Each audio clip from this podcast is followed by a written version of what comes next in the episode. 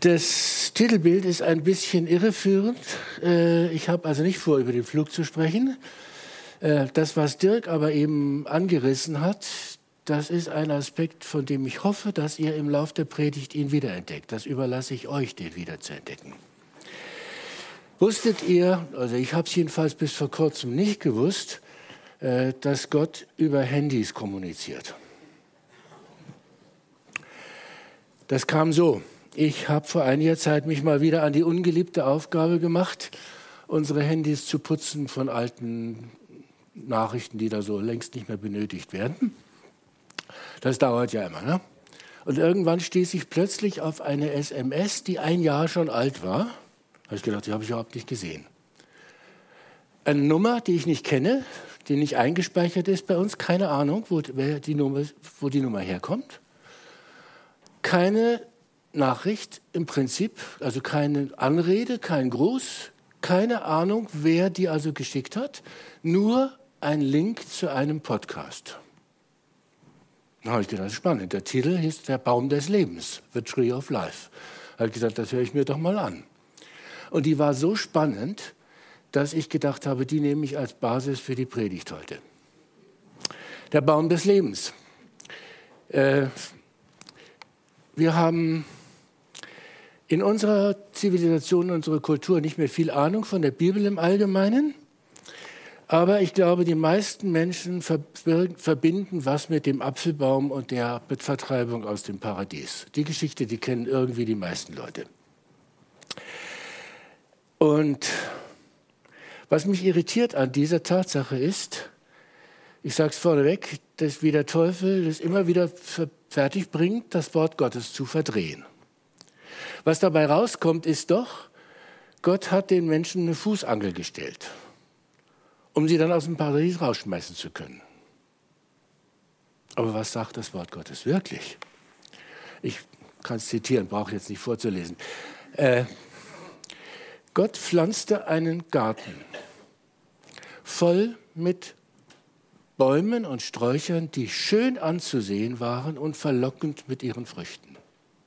Und da setzte er den Menschen, den er gerade gemacht hatte, rein.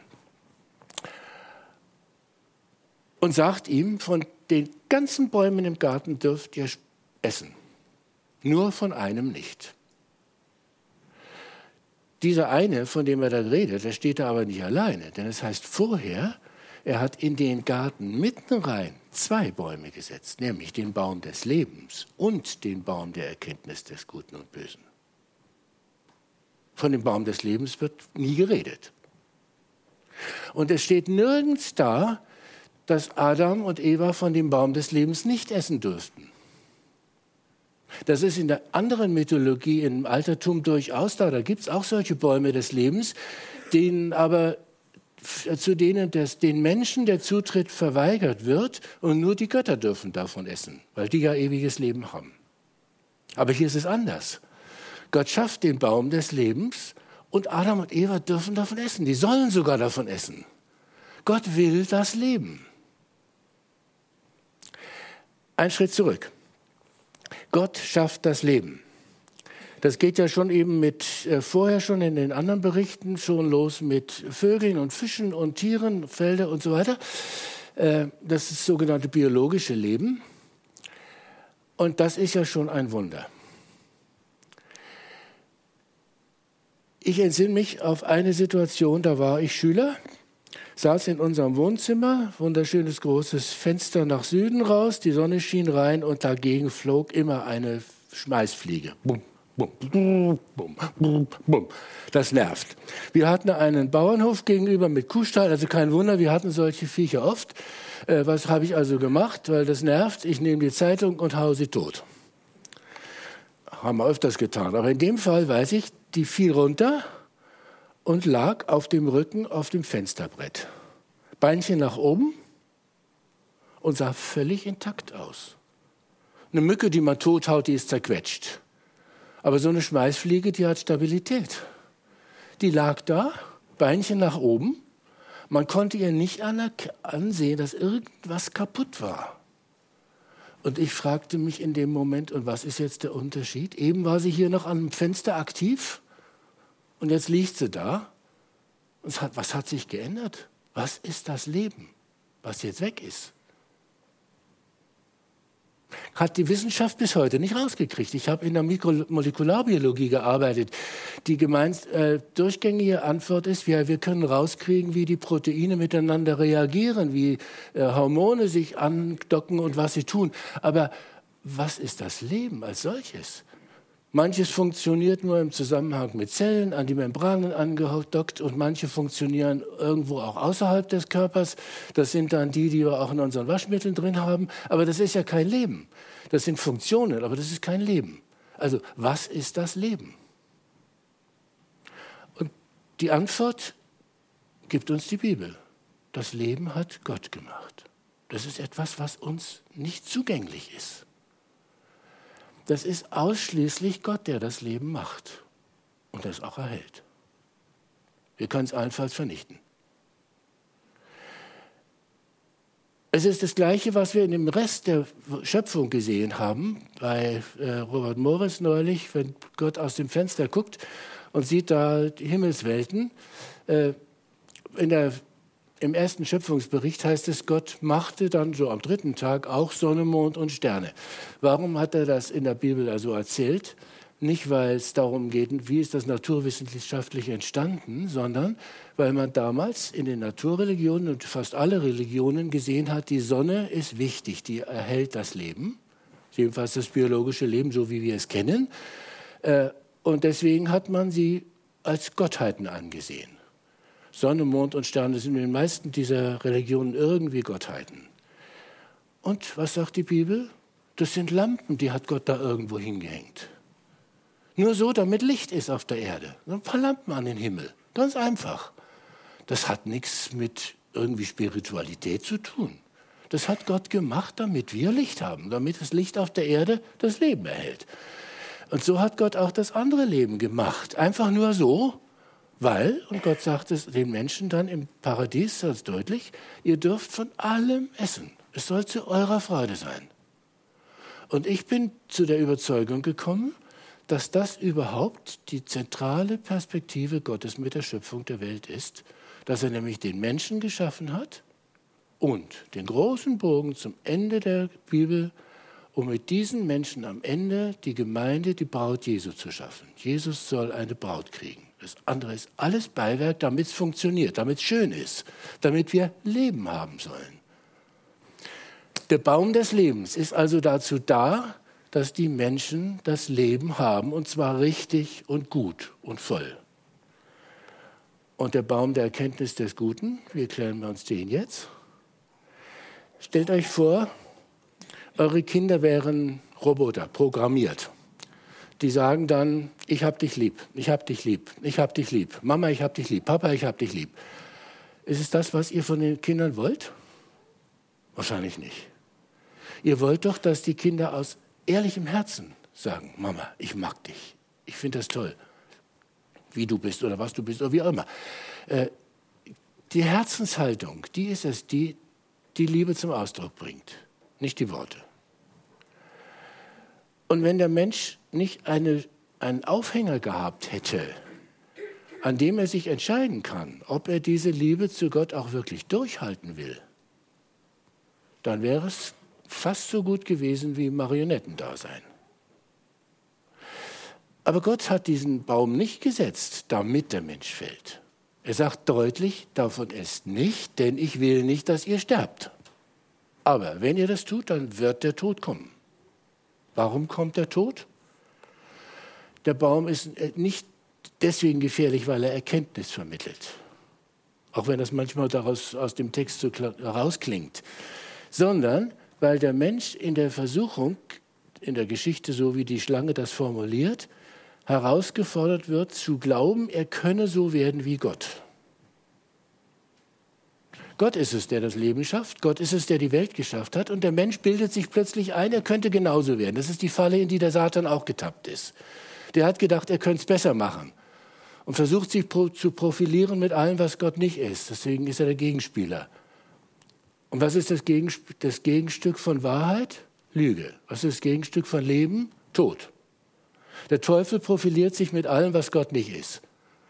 Und er macht den Menschen glauben, das sei wichtig, das sei gut, das sei attraktiv, das sei erstrebenswert. So sagt es äh, Eva im Garten ja auch. Sie sah, dass der Baum interessant war, gut davon zu essen ist, weil er klug macht. Es ist die Herausforderung, so zu sein wie Gott. Und wo immer die Menschen bis heute glauben, sie müssten die Aufgabe wahrnehmen, die Gott eigentlich sich vorbehalten hat, da geht es doch absolut schief. Die Politik ist der beste Beweis davor. Was schaffen die Menschen nicht alles, um zu leben? Sie wollen leben. Aber die Bibel sagt, mit dem Sündenfall ist der Tod gekommen. Und Paulus geht da ganz knallhart ran an die Sache und sagt, mit dem Sündenfall von Adam und Eva ist der Tod, die Sünde erstmal und mit der Sünde der Tod in der Welt gekommen und zu allen Menschen durchgedrungen, weil sie alle gesündigt haben. Sagt mal, alle. Sagt mal, alle haben gesündigt. Es gibt keine Ausnahme. Alle haben gesündigt. Und was muss das für Gott für eine Trauer sein? Er hat den Menschen geschaffen, um Gemeinschaft zu haben. Und nun geht es nicht, weil der Mensch selber so gut sein will. So wie das Manfred Siebald in einem seiner ersten und bekanntesten Lieder gesungen hat. Als die Welt noch jung war und frischen Spur, die frischen Spuren Gottes trug, wollten Menschen schon so klug und weise sein wie er. Und bevor sie es versuchten, fühlten sie sich stark genug. Doch wohin es führte, merkten sie es hinterher. Es geht ohne Gott in die Dunkelheit. Und so weiter. Da sind wir. Und genau genommen hat also jeder Mensch, wenn er geboren wird, schon das Todesurteil. Und klar, wir sagen sogar alles, wir brauchen nichts müssen außer sterben. Da ist es drin. Jeder Mensch hat das Todesurteil mitgeliefert. Schon von Geburt an. Aber mehr als das, das, was wir als Leben bezeichnen, sagt Gott, das ist kein Leben. Ihr müsst von dem Baum des Lebens essen, sonst habt ihr kein Leben in euch. Wir kommen gleich nochmal darauf zurück, bei dem, was Jesus gesagt hat. Aber zunächst einmal, wir müssen es realisieren, dass ohne dass Gott dieses Leben, was wir vergurkt haben, durch unseren Sündenfall als Menschheit und als Einzelne natürlich auch, äh, ohne dass Gott dieses Leben neu schafft, haben wir keine Chance. Und wir tun so, als hätten wir tausend Chancen. Wir essen, damit wir leben können. Wir arbeiten, damit wir genug Geld zu haben zum Kaufen, damit wir leben, essen können. Wir machen eine gute Ausbildung, damit wir nachher eine ordentliche Arbeit haben, damit wir genug Geld haben, um leben zu können. Äh, wir machen Ausflüge oder Vergnügungen, damit wir das Leben genießen können. Und was ist das alles? Es ist eigentlich alles der Äußerung eines, der schon tot ist. Lebendig tot. Paulus ist ja knallhart. Ihr wart tot in Sünden, sagt er. Im äh, Kolosserbrief ist das. Kolosser 2, Vers 13. Ihr wart tot in Sünden. Und genau genommen ist jeder Mensch, um jetzt den Vorgriff zu machen, wenn er nicht das neue Leben durch Jesus hat, also wiedergeboren, von neuem geboren wird, ist tot. Man kann nicht von Geburt aus wiedergeboren sein. Da wird man erstmal geboren. Und neugeboren ist dann ein neuer Prozess. Und dieser neue Prozess kommt nicht, ohne dass Gott handelt. Gott schafft Leben. Keiner von uns kann das.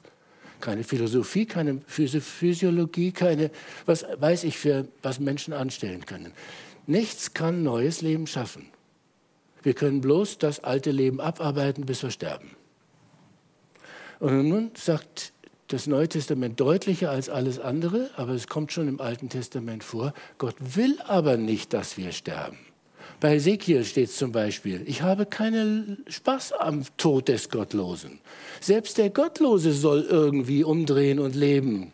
Ich will nicht den, den, Tod, den Tod des Gottlosen. Ich will nicht, dass die Sünde euch alle kaputt macht. Ich will es anders haben.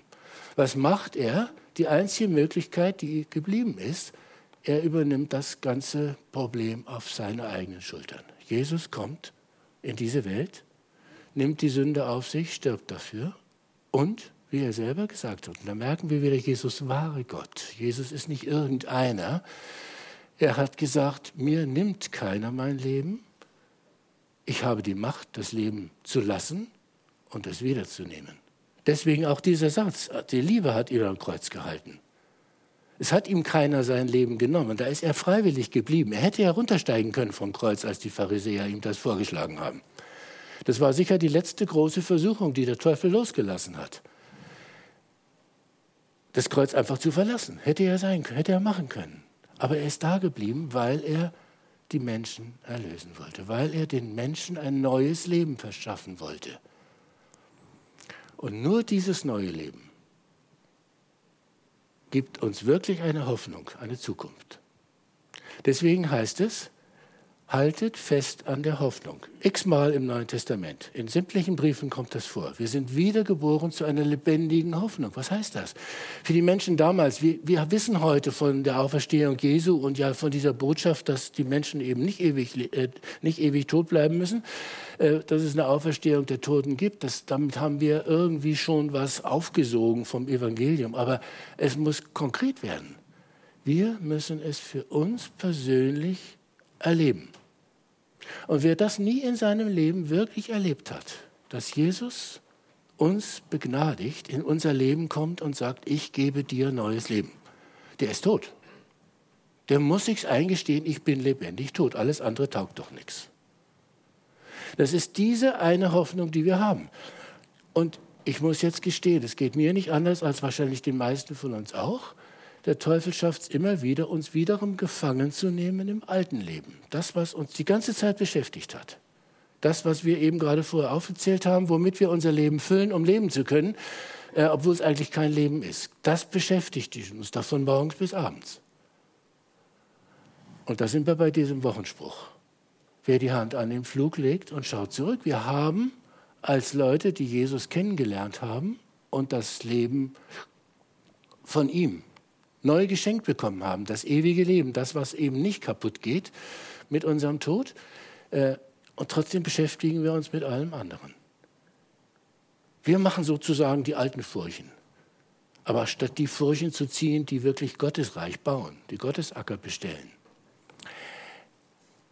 Im, in der Offenbarung kommt dann schließlich und endlich. Zwischendurch wird der Bau des Lebens nur an einer Stelle ziemlich exakt in der Mitte dieser Bibel hier so, da ziemlich genau in der Mitte, äh, zitiert, aber nur allegorisch.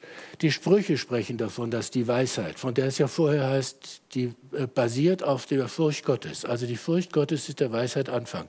Und dann heißt es ein paar Verse später, die Weisheit so ist ein Baum des Lebens. Und noch einige andere ähnliche Stellen, wo es also allegorisch wie das Gute, was eigentlich auch von Gott kommt, zum Baum des Lebens wird. Ansonsten wird der Baum nicht mehr erwähnt bis in die Offenbarung.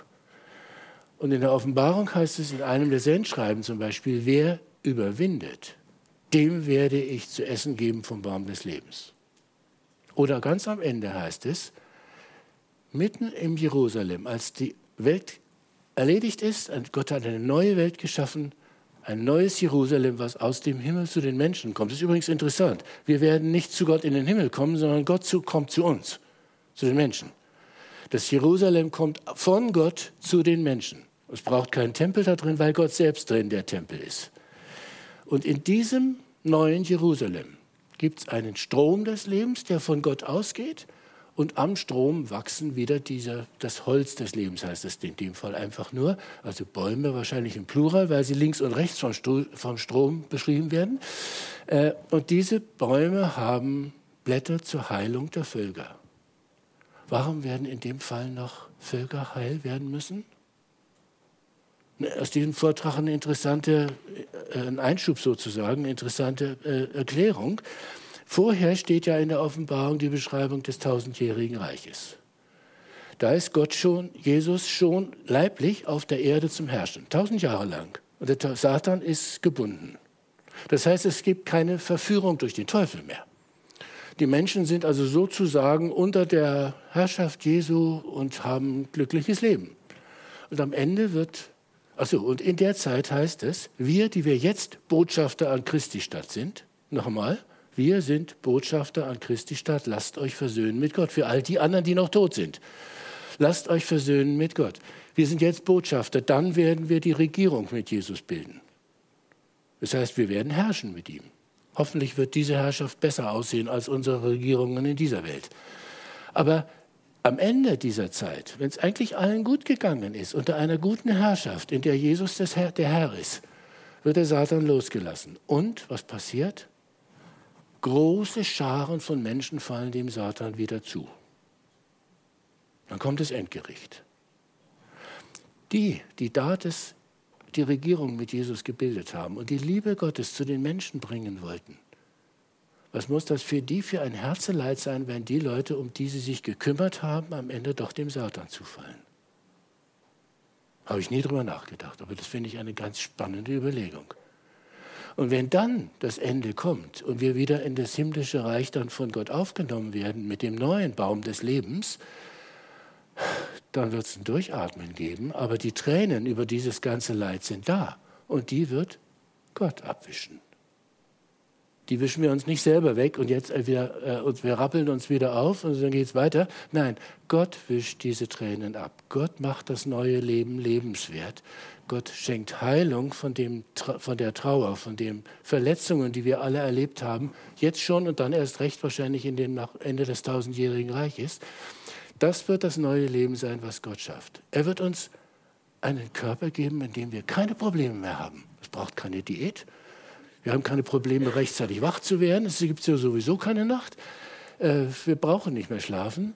Äh, all das wird keine Probleme haben, aber Emotionen werden wir sicher haben, denn Gott will mit unserer Liebe auch dass wir ihm das mit unseren Emotionen auch zeigen können. Und diese Emotionen gelten auch den anderen, die wir erlebt haben, dass sie verloren gegangen sind. Dafür braucht es Heilung. Jetzt, Bogen zurück. Wir sind jetzt Botschafter an Christi Stadt. Wir haben es erhört, gehört. Wir haben es größtenteils selber erlebt. Wer es noch nicht erlebt hat, soll heute die Chance nutzen. Das, was Dirk vorhin gesagt hat, soll die Chance nutzen, es festzumachen, dass dieses neue Leben in uns wirklich kommt. Denn wer nur einmal geboren wird, muss zweimal sterben. Wer zweimal geboren wird, braucht nur einmal sterben. Über den hat nämlich der zweite Tod keine Macht mehr. Lasst uns dieses neue Leben von Jesus ergreifen, damit es am Ende, wenn der, das Reich Gottes kommt in seiner Fülle, wenn der Baum des Lebens da wieder steht, der Tempel, das Wasser des Lebens, was von, von Gott kommt, wenn uns das alles die Erfüllung schenkt dessen, was Gott eigentlich von vornherein immer gewollt und geplant hat für uns, was wir als Menschen verspielt haben. Wenn das kommt, dann sollte keiner sagen, ich hätte doch eigentlich den und jenen noch mitnehmen wollen. Das bleibt uns jetzt diese Aufgabe. Wir haben neulich bei dieser Analyse hier festgestellt, die Evangelisation ist bei uns der schwächste Punkt in der Gemeinde. Ich gebe zu, ich bin kein Evangelist. So etwas loszulassen wie jetzt ist für mich schon ein Angang. Äh, das für euch zu sagen ist gut. Draußen in der Welt würde ich das nicht ohne weiteres auf der Straße sagen. Aber es ist Auf, der Auftrag, den wir haben. Das ist es, die Hand an den Flug zu legen. Nicht hinter Jesus herzulaufen, sondern der Flug macht ja den Acker fruchtbar, damit da was passieren kann, damit das wachsen kann. Wir sind berufen, die Hand an den Flug zu legen und nicht zurückzugucken auf das, was das alte Leben uns eigentlich an Freuden beschert hat oder uns äh, gefangen genommen hat mit Arbeit und Aufgaben und sonst was. Wir haben den Auftrag, das neue, den Acker zu bestellen, damit neues Leben wächst, was Gott schenkt. Wir sind es nicht, die schenken. Gott schenkt das Leben. Und in diesem Prozess stehen wir mittendrin. Und da lasst uns treu sein. Wer am Ende treu ist, wer überwindet, dem will ich geben, Baum, vom Baum des Lebens zu essen. Amen.